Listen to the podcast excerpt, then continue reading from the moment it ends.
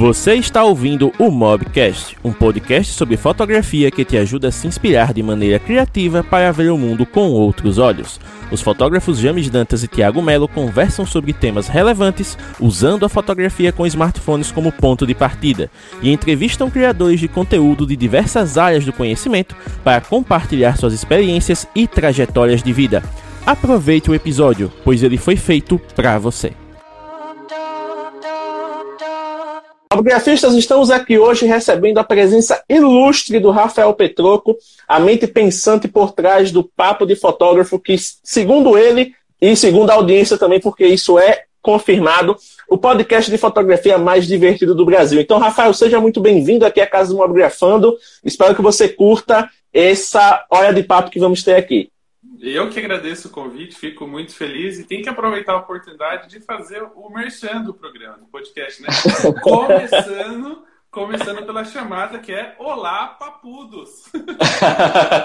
muito bom. Aqui a gente tem o Olá Mobigrafista, que é do YouTube, né? Então já, já o bordão também. Aliás, Rafael, é muito bacana ter você aqui, porque assim, antes mesmo de eu participar aqui do Mobgrafando, né, junto com o James e tudo mais, eu já estava ali conhecendo um pouco do seu trabalho também, né? Então, é muito gratificante ter você aqui com a gente agora, então. Eu fico feliz quando, quando as pessoas fazem um convite, né? É sinal de que a gente tem alguma coisa para compartilhar, alguma coisa para falar para as pessoas. E, e, é muito legal ver o James, né? A gente tem, tem acompanhado ele desde quando veio o Papo do Bem, que a gente soube do projeto dele, conheceu o Mobigrafando e fazer parte da, do time agora que participou daqui, né? Já tem Paulo Del Valle, essa galera toda, assim. É, é muito bacana e gratificante para poder compartilhar com vocês, de estar aqui. É, é, muito legal essa troca, né? As pessoas falam de concorrência, falam assim, ah, né, outro podcast, ah, os caras são concorrentes. Eu acho que não tem nada de concorrência, é muito é, bacana poder compartilhar, dividir e trocar não só a experiência, mas também a audiência, né? Fazer com que as pessoas Sim. conheçam outros produtores de conteúdo, outra galera que tem um, um, foco um pouco fora daquela bolha que a gente vive.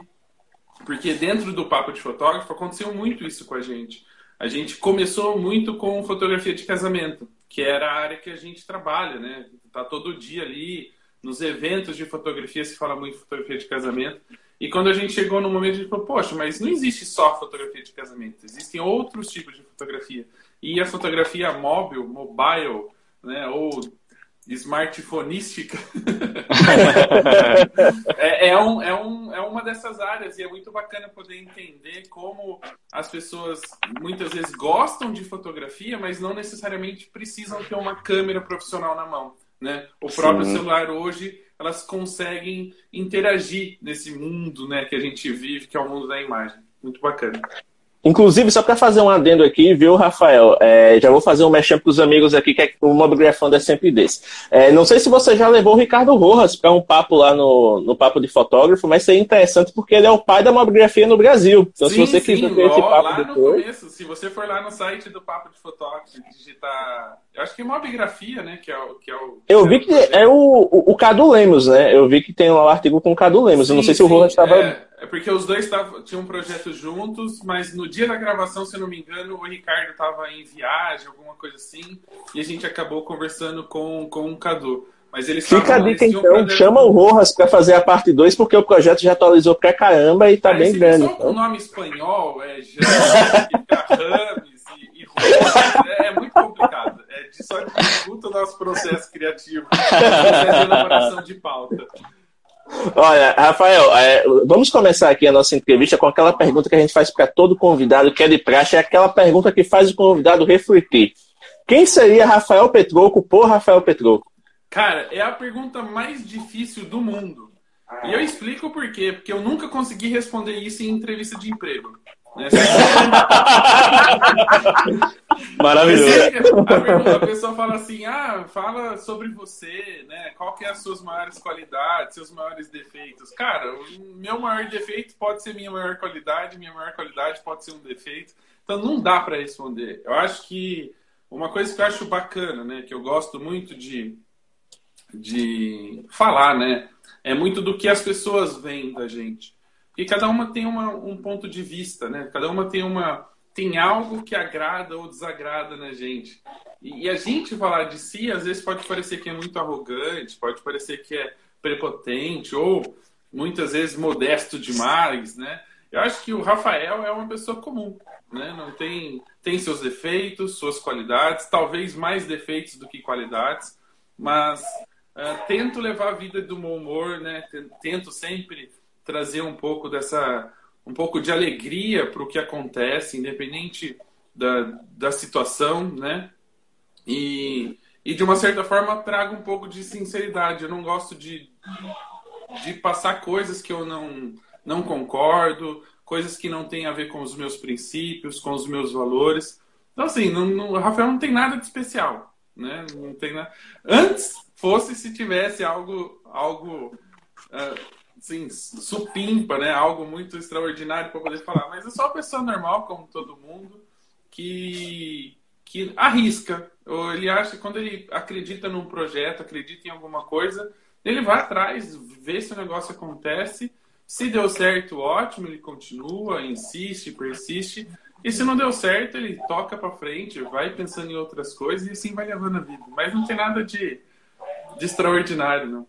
Ah, massa. É, só posso uma observação. Eu esperava a palavra supimpa desse cara aqui, ó, não de você. eu sou mais velho do que ele, então não. Tiago, Tiago, não venha julgar as gírias de tiozão que já fazem parte do nosso vocabulário, porque são elas que dão um toque aqui todo especial para a mulher. São elas que engajam e viram memes. Ah, tá vendo? Não, e agora a gente tem um membro na equipe, né, que é a Bianca, que ela é especialista em fazer memes das lives. Então, o que vai rolar daqui eu não sei, mas ela sempre arranja uma maneira de encaixar esse negócio aí.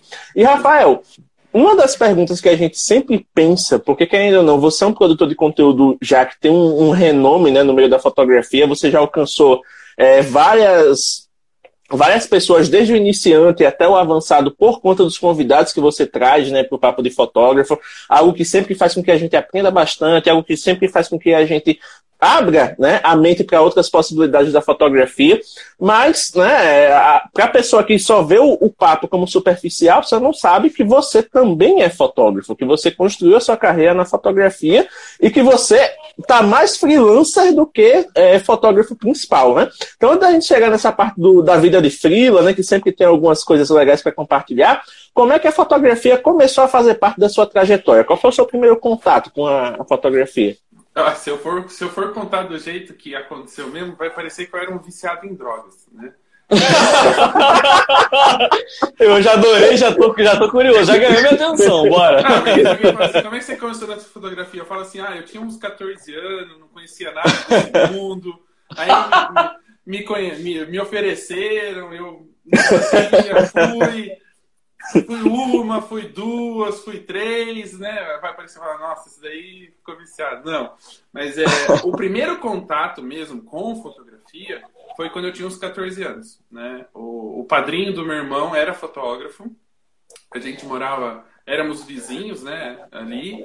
E ele precisava de um assistente, de alguém que segurasse a luz, né? Pra, naquela época era um flash que parecia uma bomba atômica. A hora que batia, iluminava a igreja inteira.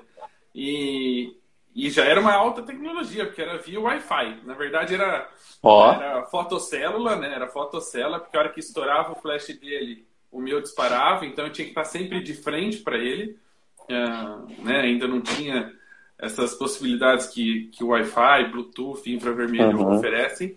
Mas, mas era muito simples o trabalho no sentido assim, como era fotografia de filme, aqui eu começo a entregar a minha idade, é, não, não tinha muita. Não era igual hoje que você fotografa o tempo todo, né? Tinham cenas específicas, coisas que aconteciam ali. Então eu já sabia mais ou menos o, aonde eu tinha que me posicionar e que horas que eu tinha que me posicionar. Então era cinco ou seis fotos ali que ele precisava da minha participação. E aí, para mim, alegria, além de ganhar 20 reais, que era o cachê na época, olha que fortuna, né? Para mim, com 14 anos, aquele dinheiro era muito eu ainda poderia ir para a festa comer os docinhos, né? Jantar e comer os parte docinhos. boa. Ah, é a melhor parte. Eu acho que na real o pagamento eram os docinhos e os é, 20 eram só incentivo. Era o jantar e a sobremesa.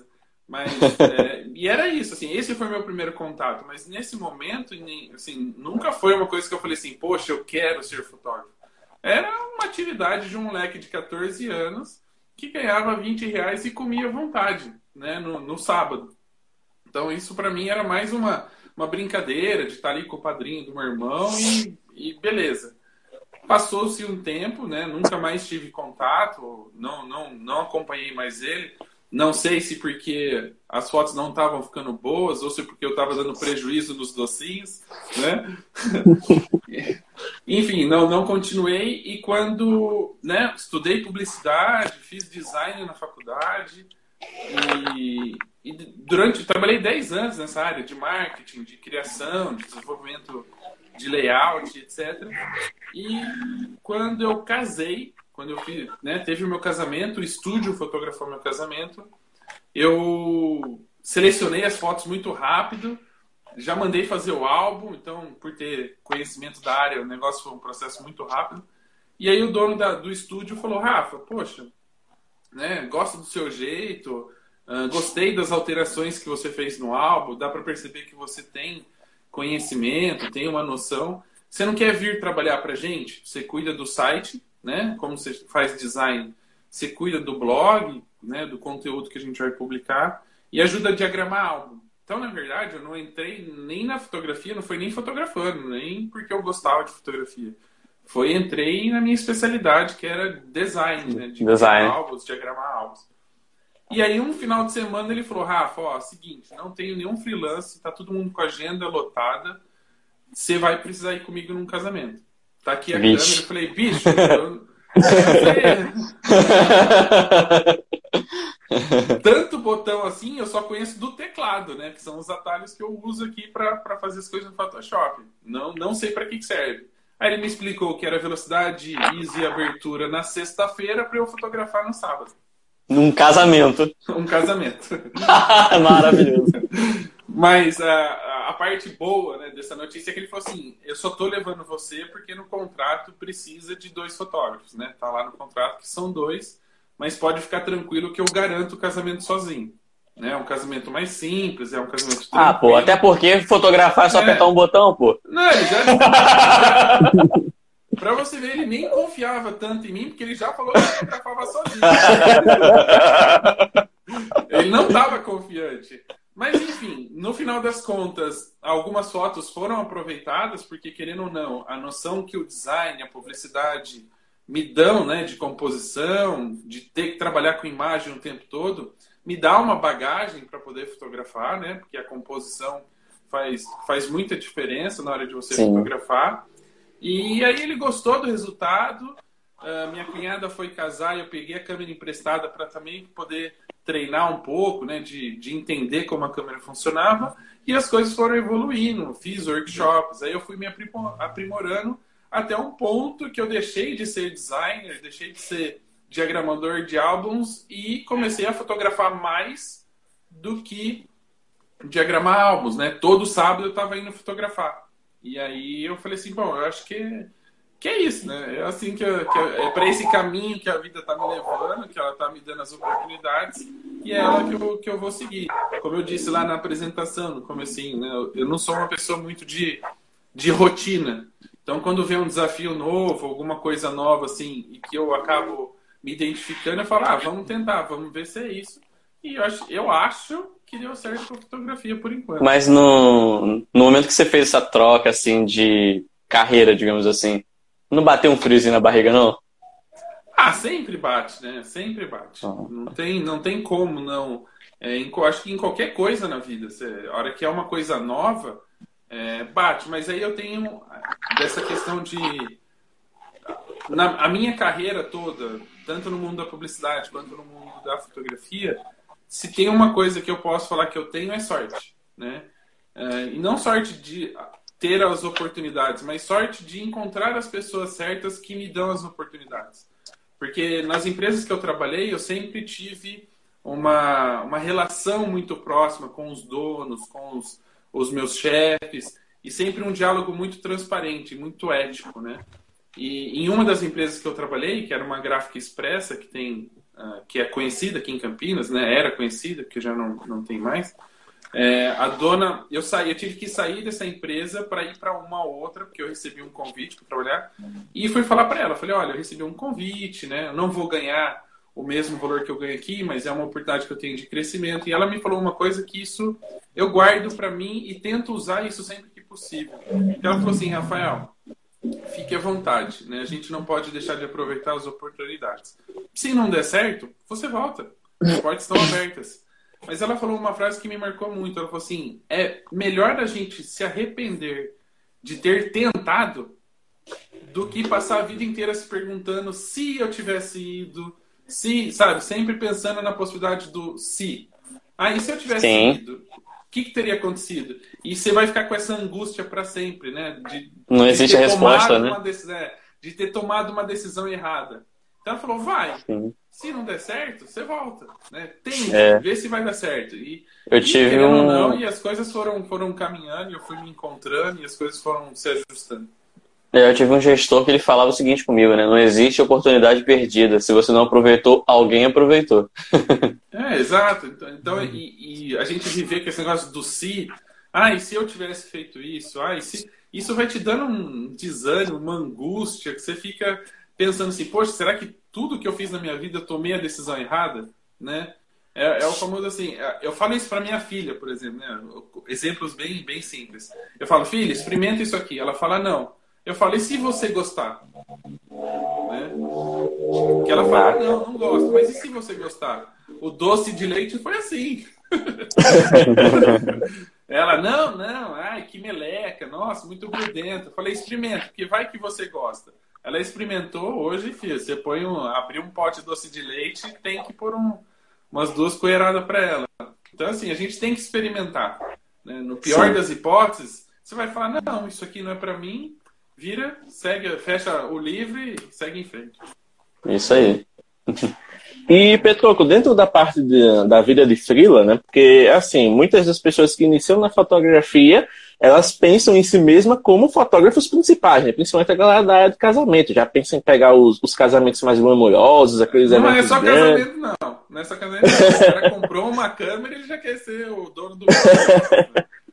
né? E dentro dessa questão, você falou que tipo, você estava lá na, na gráfica, né, no estúdio, começou a fazer os cursos e tudo mais, e continuou dentro desse aspecto. Né? Você não é o cara que, que se coloca para pegar o, o casamento como principal. Geralmente, quando surge uma oportunidade para você, você passa para um colega e vai de frila, né? pelo que eu já vi você comentando em, em outros hum. conteúdos. Então, assim, como essa é, esse jogo entre ficar na, na, na, segunda câmera te dá uma certa liberdade para trabalhar da maneira que você quer ou você tem alguma restrição por estar ligado a outro fotógrafo? Não, vamos lá. Uh, não é que eu entrego o casamento para uma outra pessoa. Se a pessoa faz orçamento comigo, eu passo o orçamento e vou fotografar se ela resolver fechar. O que acontece ah, assim, eu não gosto muito de me usar como exemplo, né? Como eu disse, eu tive muita sorte, né? De ter um estúdio que convidou para trabalhar, depois, trabalhar num estúdio que era muito conhecido aqui em Campinas, que é do Guilherme Righetti, né? Que, infelizmente já faleceu, mas que, que é um estúdio conhecido, era de uma pessoa renomada. Então, não, não é que eu largo, mas se eu tenho a possibilidade, eu fecho. Mas, ter outros projetos, né? Ter o Papo de Fotógrafo como empresa, ter crescido, de produção de conteúdo, decisão de não me dedicar 100% à fotografia, de vender a minha marca, de vender o meu trabalho, né? E conseguir conciliar isso como muita gente aqui não tem mais funcionário, né? Porque o custo é alto de você manter as pessoas, que é mais fácil eles contratarem freelas para fazer evento. E eu tenho uma, uma rede de amigos muito, muito grande. Uh, então, para mim é mais fácil trabalhar de freela, porque a responsabilidade é menor, eu tenho agenda fechada só para o dia do casamento e durante a semana, na vez de ficar tratando foto, diagramando álbuns, eu consigo me dedicar ao papo de fotógrafo ou a qualquer outro projeto que eu, que eu pretenda fazer. Então, eu, eu, eu pensei em utilizar essa questão de freelance para deixar um pouco mais de liberdade, ter um pouco mais de liberdade para eu poder fazer outras coisas, me dedicar às outras coisas. Na real, eu acho até uma, uma decisão bem acertada né, nesse ponto, porque você fica com tempo livre para produzir um conteúdo de qualidade de primeira pra gente. é, é, é, por um lado, é, é legal, né? Te dá um pouco mais de liberdade. Mas, por exemplo, agora na pandemia, como você não tem nenhum trabalho fixo, né? Nenhuma coisa já garantida, frio durante esse ano não teve nenhum. Então, é. se você só depende de, desse trabalho, ele não, não dá para viver só de fazer freela, se você tiver um trabalho legal, souber valorizar o salário, né? Ter pessoas que pagam o valor adequado para você, dá para viver. Mas, por exemplo, em tempos de pandemia, você precisa ter outra coisa engatilhada ali para não depender só disso. Sim, é isso é um, um, fato bem verdade. E Petroco, a pergunta que não quer calar: como é que o papo de fotógrafo surgiu né, na, na, na sua vida? Assim, como, qual foi o dia que você se sentou assim, velho, vou montar um projeto para mim aqui? Como é que, que veio essa questão? Não, não tem, não tem essa de vou sentar e montar um projeto para mim. Né? Planejamento, né? eu não consigo nem planejar meu dia. Se eu falar assim, amanhã eu vou fazer isso, em cinco minutos minha filha quebra minha agenda. Né? Que ela vai fazer outras coisas, não deixa eu sentar no computador. Então não tem Você essa. planejou fazer uma live aí, a internet te zoou, tá vendo? É, então não, não tem planejamento. Eu disse, tudo improvisa, as coisas acontecem de um dia para o outro. Né? Uh, o papo de fotógrafo foi um de improviso. Né? Na verdade, a gente não esperava que ele fosse se transformar no que se transformou. Uh, como é que ele surgiu? Qual foi a ideia? Né? Qual é a história? Eu vou tentar resumir porque ela é meio comprida. A gente participava muito do Twitter, do Twitter que bombava na, no mercado fotográfico, né? Era a rede social da, da época. E a gente conhecia muitos fotógrafos aí. E a única oportunidade que a gente tinha de encontrar essas pessoas eram em eventos, né, em congressos de fotografia, que acontecem uma vez por ano. Então, se eu encontrava meu amigo, né, as pessoas que eu seguia naquele congresso, eu só ia ver ela de novo no outro ano. E em algum momento a gente falou assim, cara, poxa, a gente só se fala uma vez por ano, né? A gente conversa pelo Twitter, troca por ano.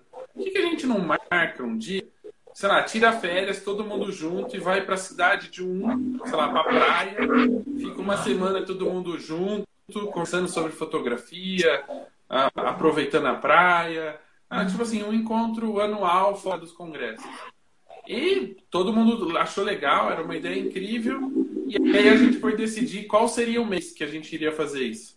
Só que aí um tira férias em fevereiro, outro tira férias em março, outro tira férias em abril. Ninguém tirava férias no mesmo período. A gente falou, ó, então vamos fazer o seguinte, vamos fazer via Skype, né, online. Já que a gente não, não tem disponibilidade para se encontrar, vamos fazer via Skype. E aí, quando a gente pensou nisso, a Ana, que era minha sócia no Papo de Fotógrafo, né, que começou esse projeto comigo, falou assim, era bem uma semana que o Nerdcast, né, uh, saiu, fez um podcast com o Danilo Siqueira, né, que é um fotógrafo de casamento. Eu vi, assim, eu ouvi esse podcast. É, é, ela falou assim: escuta esse episódio do Jovem Nerd, vê o que, que você acha. Aí eu gostei e falei: tá, ouvi, e aí? Ela falou: o que você acha da gente pegar. Mandou eu ouvir. Ela falou: o que, que você acha da gente pegar essas conversas que a gente que a gente vai fazer, que a gente está tá programando e gravar. Né? A gente grava, dá um jeito, grava e depois a galera escuta, entrega, sei lá, manda para os amigos e tal. Eu falei, ah, legal, é uma possibilidade. E nessa época tinha um site uh, no mundo fotográfico ali que chamava Obturador Sonoro, que era um site que um fotógrafo criou que era rádio. Né? Ele tocava hum. música o dia inteiro. Maneiro. Era uma rádio. Só que ele pôs obturador sonoro, ele era fotógrafo. Os fotógrafos conectavam ali no site e escutavam músicas. E dentro do, do coisa dele, ele tinha um programa dele lá. Sei lá, de quarta-feira, às 8 horas da noite, tinha um talk show. Sei lá o que que era, não lembro. Já faz tempo. Aí a gente falou assim, e se a gente conversar com o Ângelo, que era o, o proprietário do site, da gente disponibilizar esse áudio que a gente vai gravar no site dele, sei lá, segunda às nove e meia da noite, né, num horário diferente. A gente conversou com ele, ele, não existe a palavra podcast pra gente, tá? Era bate-papo, não tinha. ainda não tinha entrado na, na cabeça esse podcast. Aí ele gostou da ideia, topou. A gente colocou o primeiro episódio no ar, né? Disponibilizou o primeiro áudio. E qual que era a nossa expectativa? Eu, a Ana, o dono do site, porque ele para não pôr besteira no, no site sem saber o que era. E, sei lá, meu dela, vocês parente ali que a gente ia forçar a ouvir só para dar audiência, né? Pelo menos 10 pessoas tinha que ter. Isso foi na época já da, da, Foi na época já daquela do podcast que você. Que, que, ela, que a, a Ana, né? Que te mostrou e tal. Uhum. Foi nesse mesmo período? É, 2013. A gente só demorou um pouquinho para começar porque ela ia casar. Então a gente deu tempo para ela casar, fazer a lua de mel, né? Esse período de, de amor ainda do casamento. Porque depois de três meses acaba e segue a vida. É... Aí a gente, a gente, a hora que a gente colocou, falou assim, Ângelo, quantas pessoas estão ouvindo agora esse bate-papo, né? Porque ele tinha como ver quantas pessoas estavam online. Ele falou, uhum. ó, tem 200 pessoas. Oh. Ele falou, é, 200 pessoas estão ouvindo. Aí a gente falou, ah, nível, né? Não, tá errado isso aí. Caiu algum spam aí, tem, tem gente tentando invadir seu site, sei lá, tentando derrubar sair o programa do ar, enfim. E, assim, a gente foi, ah, beleza, 200 pessoas. Aí a gente fez um outro episódio, gravou, né, uma conversa, tinha 400 pessoas. Uou. Aí fez mais um, tinha 500 pessoas. E aí foi subindo, até que a gente fez um episódio, deu duas mil pessoas. A gente falou, opa, peraí, né? Como assim duas mil pessoas ouvindo, assim? Porque eu acho que faltava um pouco disso mercado fotográfico. Tinha alguns podcasts de fotografia, mas eram de brasileiros que moravam nos Estados Unidos. Então era um outro conceito, um outro conteúdo. E acho que era, foi a primeira vez que saiu um podcast de entrevista, né? De conversar com as pessoas. É, eu, eu, eu te digo até. Óbvio. É isso que eu ia falar, eu te digo até que eu, como audiência, né? Quando eu conheci o seu, o seu podcast, é, não tinha nada parecido pro meio da fotografia. E eu nem pensava em trabalhar com fotografia na época. Eu só era realmente um curioso e ficava ouvindo, conhecendo e tal, mas não tinha nada parecido com fotografia na época. É, né? Só que era muito ruim, né? Convenhamos. eu, eu me divertia. Muito ruim. É, era mais. Era, então, mas era mais uma brincadeira nossa com os amigos do que realmente ter um, algo pensado. Eu acho que não existia nem essa palavra produtor de conteúdo, esse termo, né? Não existia ainda na época. Então, gente, assim, uhum. era uma coisa que a gente fazia de amigos, e aí os amigos, que eram todos em comum, e ouviam, de uma certa forma, foi ganhando corpo, foi ganhando uh, audiência, né? Até a gente entender que a gente precisava melhorar, se profissionalizar um pouco nesse, nesse tipo de conteúdo, né? De mais, mais profissionalmente, assim. Então, comprar uhum. um microfone novo, tentar fazer menos piadinhas, atrapalhar menos o convidado, trazer uma pauta mais elaborada, um conteúdo. E, e marcou muito a gente foi quando a gente falou assim, ah, ok, beleza. Agora a gente precisa de um patrocinador, porque isso está virando um trabalho, né? A gente já gastou, já investiu. Agora alguém precisa pagar todo esse investimento não pode mais sair do nosso bolso. E aí, algumas empresas falaram assim: ok, vocês emitem nota? E caraca, a gente nunca tinha pensado nisso, né? Um profissional se eu não, não sou uma empresa. Como é que as empresas grandes ou as empresas que vão anunciar uh, vão, vão pagar isso e não vão ter nota? E aí a gente precisou realmente se mover, né, de criar uma empresa, de criar um CNPJ para o programa para poder fazer o negócio acontecer, evoluir mais do que já estava.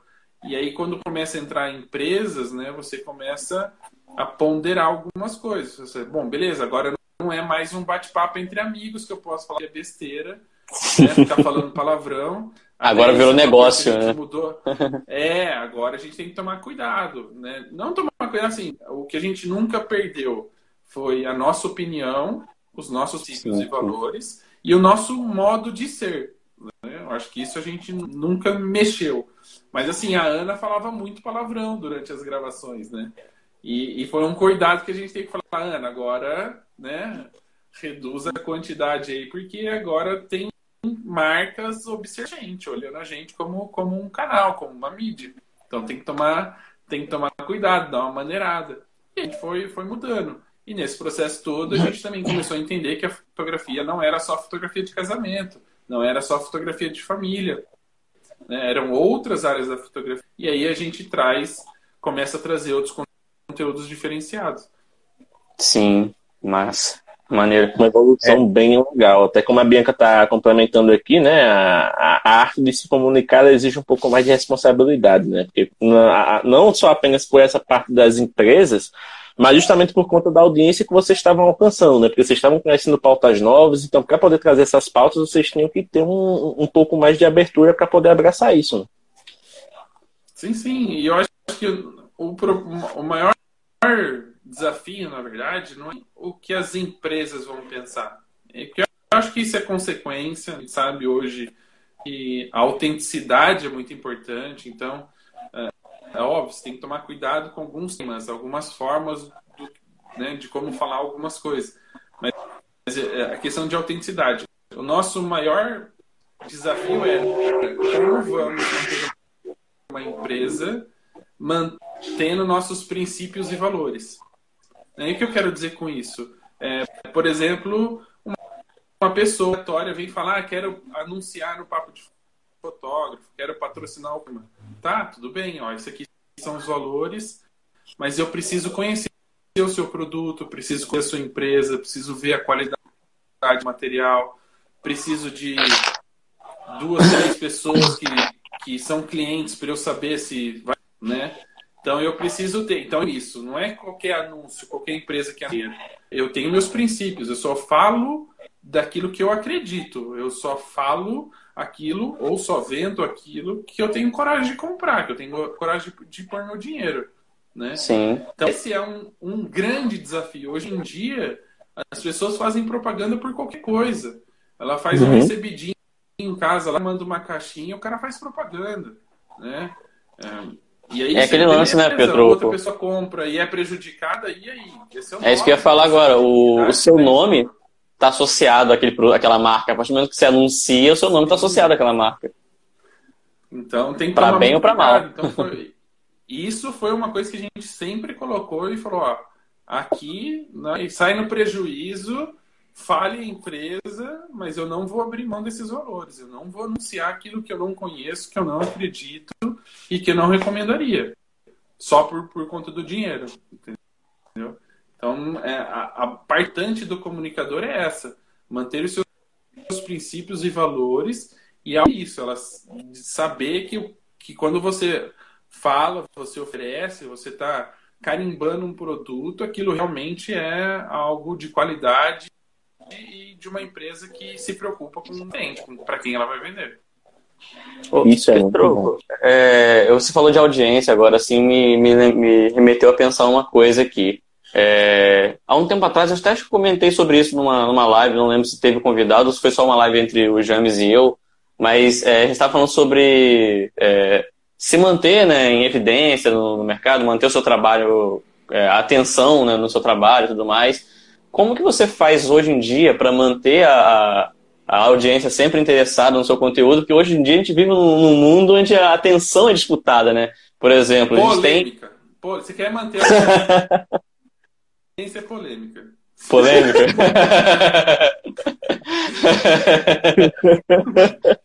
E o pior de tudo é que você tem uma, uma razão gigante, porque esses tempos atrás eu postei nos stories uma polêmica que aconteceu no direct comigo, assim, né? De cliente tentar me assediar para conseguir um, um, trabalho gratuito. E eu nunca vi tanta visualização nos meus stories. É. O povo gosta de polêmica e fofoca. Se tiver isso, você mantém a audiência. Faz sentido. Eu acho que hoje, né, quando é, algumas fases, né? Quando a gente começou o papo de fotógrafo, hum, qualquer coisa que eu fizesse dava audiência. Só tinha gente, né? Uhum. Então eu ia nos eventos, todo mundo falava, poxa, você é do papo de fotógrafo, eu escuto. se eu falar isso hoje, não seria verdadeiro, porque a gente tem tanta disseminação de conhecimento, tanta gente produzindo tudo, que eu não tenho mais a mesma audiência do começo, né? Mas, de novo, a gente fala muito de seguidores. O James caiu? Ficou emocionado? Literalmente. É que eu tô com um tripézinho é, meio bambo aqui, aí o celular né? atendeu. Mas voltamos já, está tudo normalizado. A gente fala muito disso no Instagram. Estamos falando das redes sociais, né?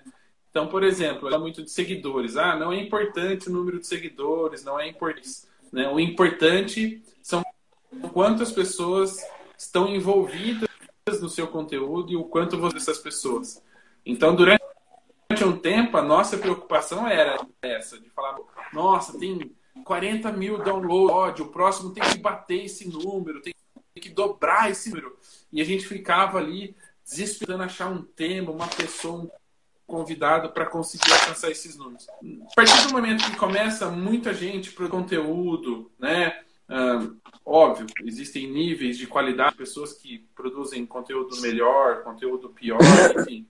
É, é você entender assim, tá, o que, que meu público gosta do meu trabalho, qual é a característica que gosta do meu trabalho, aonde está o meu diferencial, por que, que eles continuam acompanhando e focar nessas pessoas.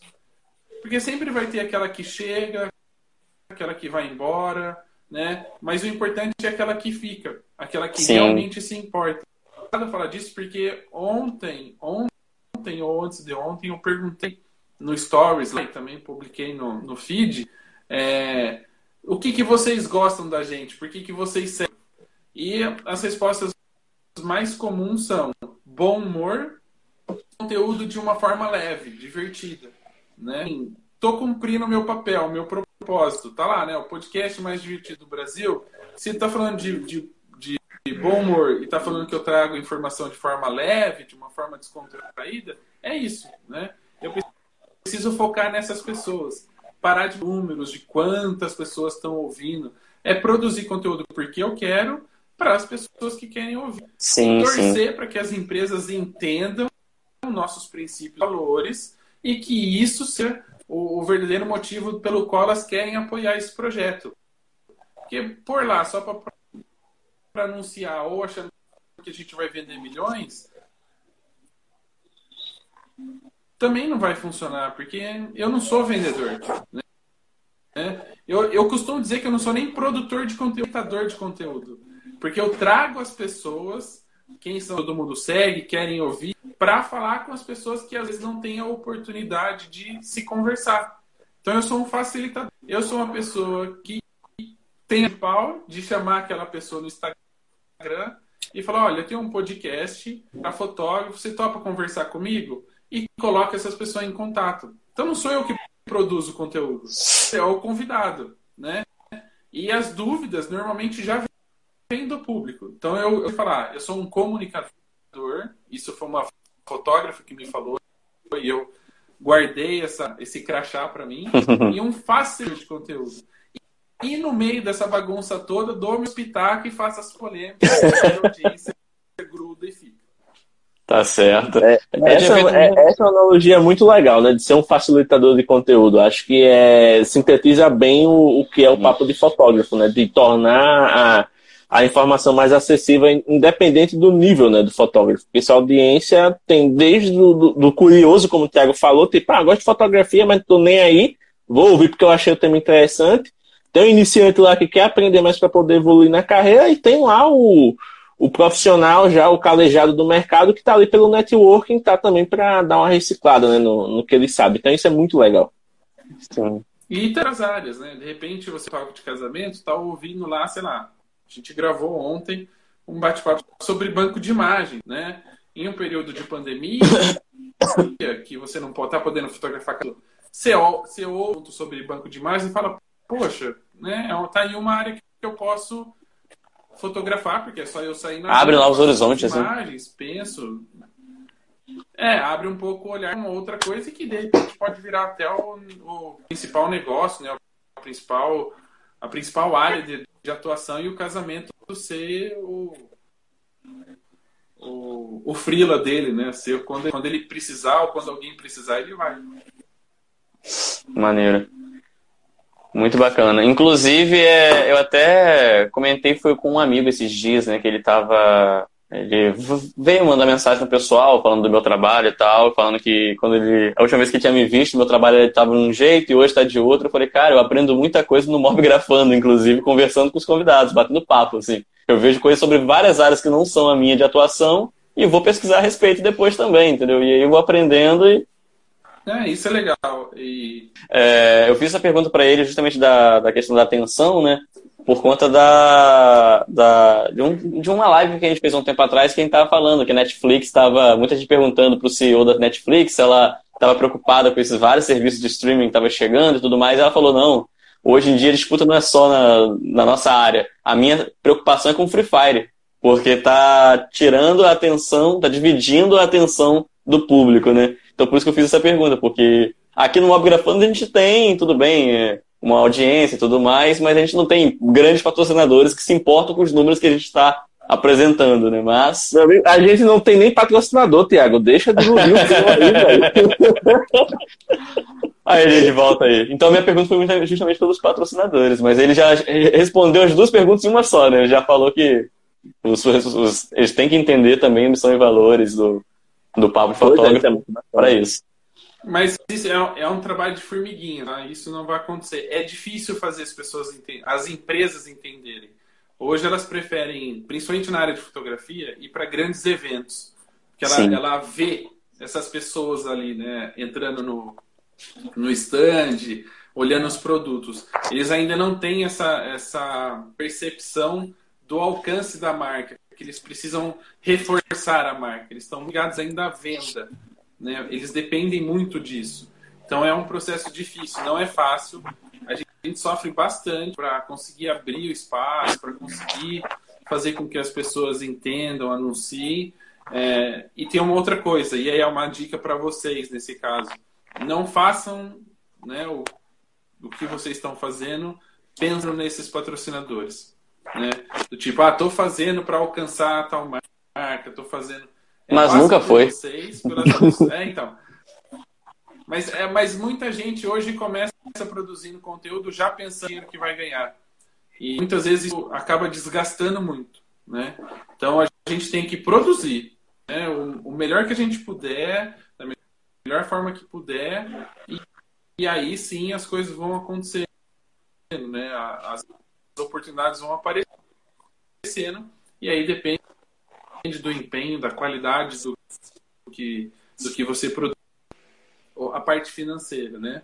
Se tem uma coisa que eu, eu assim, me sinto muito satisfeito com o Papo de Fotógrafo, se hoje eu encerrasse o Papo de Fotógrafo, eh, eu estaria muito satisfeito porque as histórias que eu ouvi de pessoas que tiveram a vida formada, e não estou falando por mim, não, tá? É, de ouvir histórias de outros fotógrafos que superaram dificuldades, né? Um, vou usar dois exemplos aqui. O Sandro Andrade, que passou fome. O Rafael Bigarelli, que deixava de, de pegar o ônibus para ter dinheiro para almoçar e andava 3, 4 quilômetros para ir trabalhar.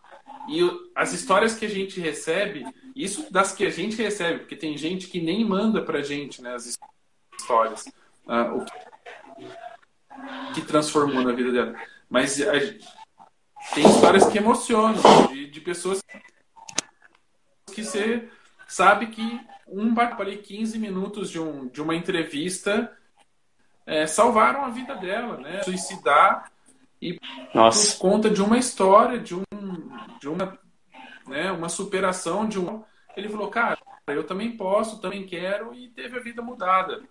Né? Então, se hoje eu encerrasse o papo de fotógrafo, eu já estaria satisfeito porque eu, sei lá, salvei a vida de uma, mudei a vida de uma pessoa, coisas que isso assim, das que a gente sabe, né? Porque de, lá, de dois, mais de 2 milhões de plays nos podcasts, nos episódios, quantas vidas eram transformadas e essas pessoas nunca me mandaram uma mensagem, né? De repente ali nunca nunca contaram essa história para mim. Então não sei, mas eu no meu coração aqui, para mim, uma pessoa já que mandou a sua história já é o suficiente. E eu sei que eu cumpri meu papel. É, é o, o James tem uma filosofia aqui para o Mobgrafando é, que, que eu segui também, né? Eu entendi a proposta para fazer parte do time aqui também, que, é, que foi a seguinte, né, James? A gente pode fazer live para uma pessoa apenas aqui. Mas se essa pessoa, após a live, falou, cara, você não tem noção de como isso me ajudou, já valeu a pena. Já valeu a pena a live. E, e fez total sentido. E o pior é que a gente tá tão consistente nisso que eu tava revisando um conteúdo, velho, que eu fiz em 2018 com o Giovanni e eu falo exatamente a mesma coisa. Então, olha como a gente tá com o valor alinhado, né? A gente tá aqui fazendo live todo fim de semana, às vezes deixando, né, de fazer alguma coisa de trabalho, então até da, da própria família mesmo, para trazer conteúdo para a galera.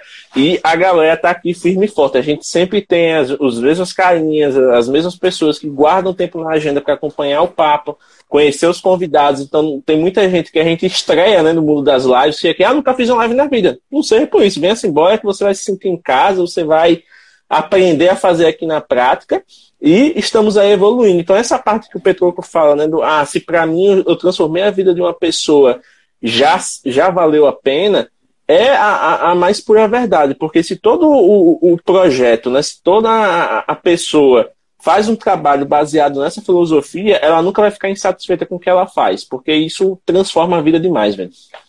Sim, com certeza. Inclusive, tem até a questão do papo do bem, né, Petroco? Que, querendo ou não, eu estreitei é. os laços com vocês a partir do evento, né? E eu acho que ele já teve mais de uma edição, né? Além daquela que eu participei. Como é que surgiu o Papo do Bem na história do Papo de Fotógrafo? De onde veio a, a iluminação para fazer essa, essa pegada aí? Eu estava deitado na cama, acendeu uma luz no teto e alguém falou assim para mim: façam um evento. Vocês não vão ficar ricos, mas então façam bem para as pessoas. É assim que...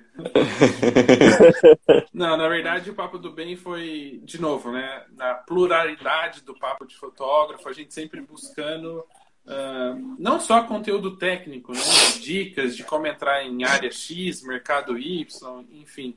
A gente sempre também que, quis trazer um pouco de inspiração, de mostrar para as pessoas que a fotografia é democrática e que todo mundo pode fotografar, pode ser fotógrafo.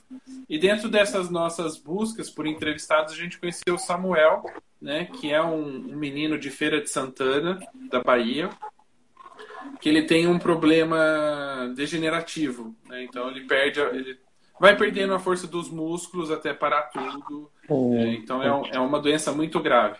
E ele fotografava com câmera, cadeira de rodas, né? Ele está na cadeira de rodas e, e a gente resolveu entrevistar ele, conhecer a história dele, como é que ele leva isso como na vida, por que, que a fotografia ajuda ele. E a gente conheceu essa história.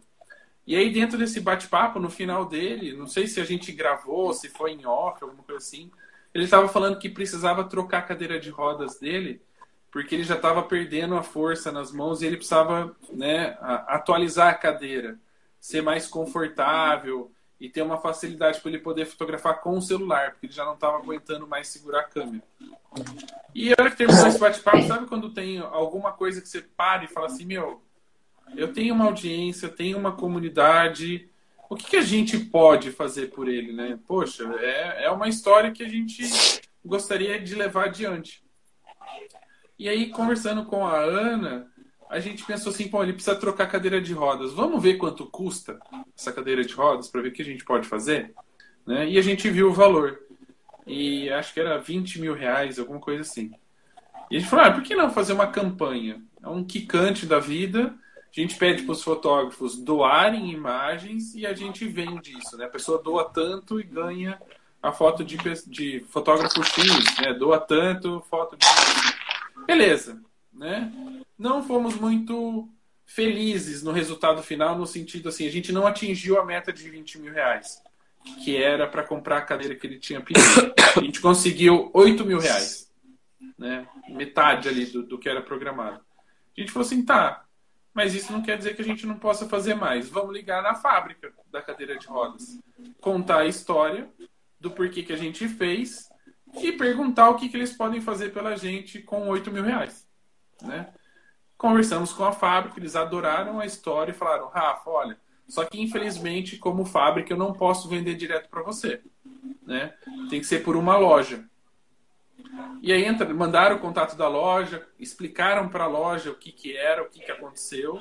E o dono dessa loja falou assim: tá, eu entendi, eu não vou cobrar o valor da loja, eu vou vender a preço de fábrica para vocês, né? Para vocês poderem doar a cadeira. Mas antes eu quero saber se ele realmente precisa dessa cadeira de 20 mil reais. E aí a gente pôs os dois em contato. Terminou a conversa deles, essa pessoa retornou e falou assim: Rafa, a cadeira que ele precisa não é a de 20, é a de 8.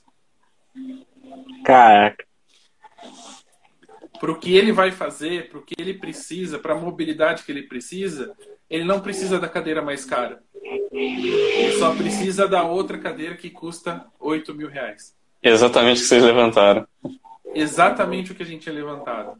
Né? Então, ou seja, aquela luzinha assim do céu veio e falou, olha, né, por todo o esforço. E aí quando ele conseguiu a cadeira, porque ele tem que vir para São Paulo constantemente para fazer exames e tal, e a fábrica era de São Paulo, então eles entregaram aqui, né, a cadeira para ele. Nossa. E, e, ele falou que ia doar outra cadeira dele, então teve essa atitude dele também, né, de Massa falou, eu ganhei um presente, eu tenho que dar um presente, né? Eu vou doar, doar minha cadeira. E a gente falou assim, cara, acho que a gente pode fazer isso com mais frequência, né?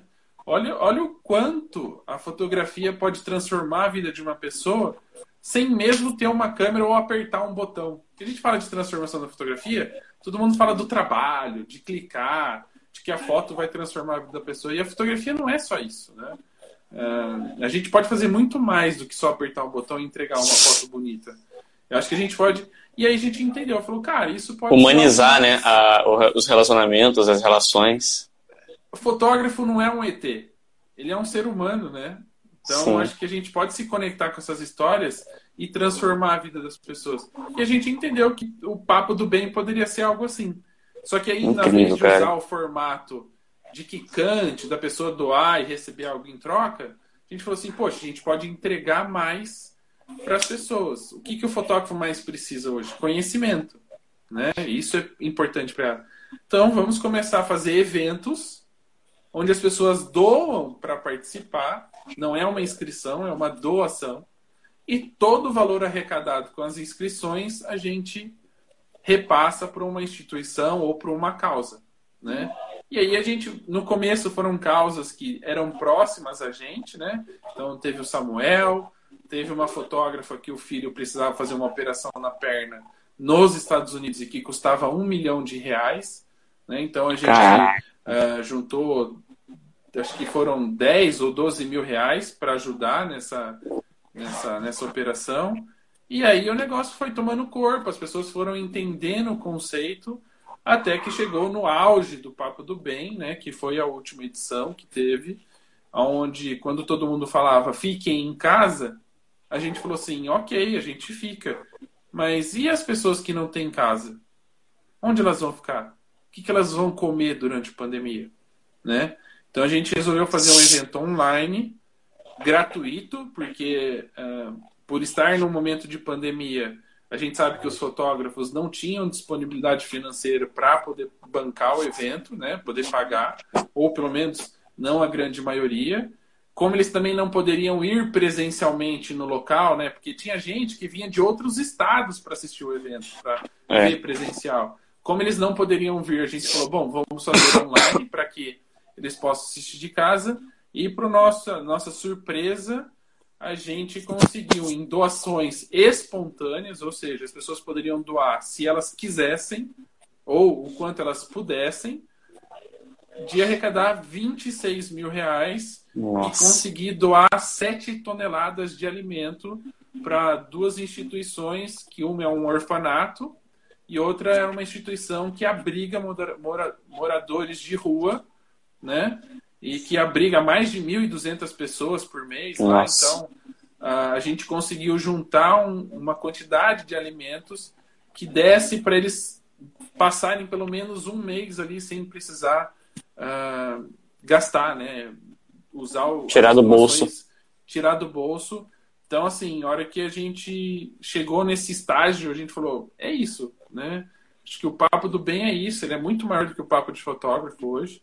É uma coisa que uh, a gente pretende fazer todo ano. Esse ano está meio complicado, porque não era para se estender tanta pandemia assim quanto a gente imaginava. Então a gente também está dando uma, uma segurada por conta dos fotógrafos, pensando um pouco neles, né?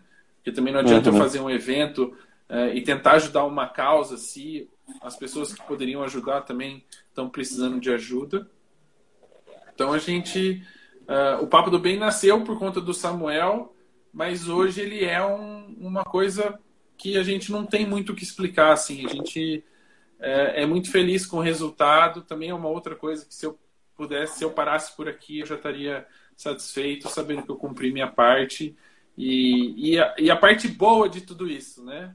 é que as pessoas ainda podem assistir o conteúdo do evento passado fazendo doações, que todo o dinheiro que a gente for arrecadar com esse conteúdo, numa próxima edição, vai ser destinado também para a causa que está lá. Então, se entrarem lá, papodobem.com.br, conseguem acessar o conteúdo de 2018 e de 2020. Então, só fazer uma doação, acho que é 50 reais, se eu não me engano, já consegue assistir o conteúdo, então não, não não ficou perdida. A gente conseguiu gravar e ainda deixar disponível para quem, quem quiser ajudar. Pois é, é e é um baita conteúdo, viu? Eu digo porque eu participei na íntegra da edição 2020 e, e sensacional, então. Se você está assim, ah, queria aprender alguma coisa, mas está difícil, não tenho todo dinheiro para investir em curso, investe no Papo do Bem, que o que você vai aprender lá vai ser sensacional e você ainda vai estar tá fazendo bem, né? Então, é, fica e o James aí, foi nosso, nosso voluntário lá, né? Tava sempre já. A hora que a gente falava, põe o Instagram do, do, do palestrante, já tava o James com, com Ctrl V, Ctrl C lá na. Proatividade. Petroco, a gente tá chegando aqui na reta final da live, né? E a gente não pode chegar nessa etapa sem deixar de agradecer a você pela presença. Foi um, um papo maravilhoso, né? Assim como tudo que envolve o papo de fotógrafo. Então, papeamos aqui estamos papudos de tanto conhecimento e a gente deixa esse minuto, esses minutos finais para que você faça suas considerações e chame a galera lá para seguir o papo de fotógrafo, porque se alguém não conhece ainda, está vacilando pra caramba. Tem que ir lá curtir tá perdendo tempo. Não, eu não tenho considerações para fazer, né? Eu acho que quem acompanhou a live uh, entendeu um pouco do que é o conceito do papo de fotógrafo, entendeu um pouco de quem é o Rafael. A única coisa que eu peço para quem começar a acompanhar agora é um pouquinho de paciência, porque às vezes eu sou contraditório, às vezes eu sou polêmico, às vezes eu falo algumas besteiras, mas sou uma pessoa legal, sou uma pessoa gente boa, não, não, não gosto muito de criar conflitos. O que eu posso ajudar, eu ajudo. Né? Estou sempre lá falando um pouco de. mandando mensagens poéticas para compartilhar, dando algumas indiretas mas é sempre tentando trazer de uma certa forma a reflexão, né? A gente vive num mundo em que existem muitas meias verdades, né? Uh, mitos e lendas que as pessoas criam com frases ditas por referências e o nosso objetivo é fazer você pensar: será que tudo isso que você está eh, consumindo de conteúdo é, você precisa assimilar do jeito que ele realmente é? Será que você não consegue criar um pensamento uh, disruptivo, né? Um pensamento que vai questionar isso, porque é no questionamento. É quando você se pergunta, será que é isso mesmo? E vai atrás para ter certeza ou para contrapor aquilo que disse, é que você vai crescer. Então, assim, quando eu falo alguma coisa que é o contrário do que todo mundo diz, seja no Instagram ou no bate-papo, não é porque eu sou um do contra de nascimento. Isso eu sou. Eu gosto de ser do contra. Mas é, é justamente para fazer você pensar. Às vezes eu nem sou, nem penso aquilo que eu sou do contra, mas eu estou sendo do contra só para as pessoas pensarem uh, se aquilo que o outro está falando é, é verdade ou não, se aquilo deve ser. Então acho que assim a gente é construído por várias influências, né? Uh, né? A gente nasceu assim, pai e mãe, então a gente pega um pouquinho de cada vovó, a gente pega um pouquinho de cada. E assim tem que ser no mundo da fotografia. Eu não posso seguir só uma pessoa, né? Porque senão eu só vou seguir a trilha, as pegadas dela. E a hora que acabar as pegadas, eu não sei para onde ir, não sei como ir, não sei para que direção uh, seguir. Então, se a gente tem várias pessoas e vou acompanhando cada uma delas, em alguns momentos eu vou mudando de rumo ali e vou crescendo como pessoa, como profissional. E, e é isso, né? Acho que eu falo demais e não chego a conclusão nenhuma. não, mas achei bacana, pô. É, basicamente é você não, não seguir os passos necessariamente todos os passos de alguém, porque senão você vai estar fazendo a caminhada dela e não a sua. Exato. É isso aí. É, eu tentei falar isso aí, resumido. Não, que isso. Tiago, suas considerações a respeito do, do, nosso papo de hoje? Cara, agradecer a galera que está acompanhando aí o nosso bate-papo até agora, agradecer o, Rafael Petruco pelo, pelo, pelo papo, é uma honra ter você aqui. É, nunca que eu imaginaria que aquele podcast que eu acompanhava uns quatro anos atrás aqui, hoje eu estaria batendo papo com você em live aqui. Então é, é uma honra para mim também estar acompanhando aqui muito bacana saber desse lance do papo do papo de bem, papo do bem, né? Que eu não, que eu não, não tava tão por dentro assim, né? À medida que as coisas vão acontecendo, algumas coisas, né, deixam de estar um pouco na nossa atenção, no nosso foco. Então, eu sabia mais ou menos por alto que o James tinha compartilhado comigo lá em, em 2020, né, James? Foi ano passado, não foi? Você comentou mais ou menos comigo um pouco sobre isso, mas eu não fiquei totalmente por dentro. Foi muito bacana é, saber por você como é que foi esse, esse processo. É, com certeza é, é um conteúdo que agora eu vou acessar para poder olhar, que eu fiquei muito interessado, e principalmente por, pela possibilidade de poder ajudar também. Então, galera, mais uma vez uma boa noite. Lembrando que essa live aqui vai virar um podcast que vai sair na segunda-feira em todas as plataformas. E saiu o vídeo hoje também lá no canal do YouTube, então vamos lá conferir. Exatamente, né? Para finalizar hoje, mais uma vez, Petroco, muito Sem obrigado. Quedas, né? Vocês vão editar Sem quedas. Sem quedas. É por isso que sai na segunda, tem que dar uma, uma refinadazinha no, no fim de semana. Mas, gente, valeu mesmo. Como o Thiago falou, tem um vídeo novo lá no YouTube, um vídeo sobre a origem da mobigrafia. Então, se você que gosta de fotografar com celular ainda não conhece como surgiu essa modalidade, vão lá conferir que tá bem legal. Segunda-feira tem um podcast a Camila que tá por aqui é a nossa próxima convidada no sábado que vem, 9 horas da noite, falando sobre fotografia infantil. Então, se você tem interesse em saber um pouco mais sobre esse mundo mágico de fotografar crianças, apareçam aqui que vai ser bem legal. E não deixem de seguir o Papo de Fotógrafo, porque tem muito conteúdo bacana lá. Muito obrigado por ter ficado conosco até o final deste episódio. Se você curtiu o que ouviu e quer aprender mais sobre fotografia mobile, por favor, visite o nosso site oficial em www.mobgrafando.com.br. Além de ter acesso aos depoimentos da comunidade, aos destaques do mês e a blog posts riquíssimos, você também consegue interagir com o feed do nosso Instagram, ter acesso ao nosso canal no YouTube e interagir com o grupo oficial do Telegram, onde você pode conversar com mobigrafistas de todo o Brasil. Além disso, você também tem acesso ao Anuário da Mobigrafia 2021, uma pesquisa riquíssima que fizemos com o apoio de outras comunidades e que tem como objetivo mostrar o comportamento de quem fotografa com celular no Brasil. Então é isso, muito obrigado pela atenção e até a próxima.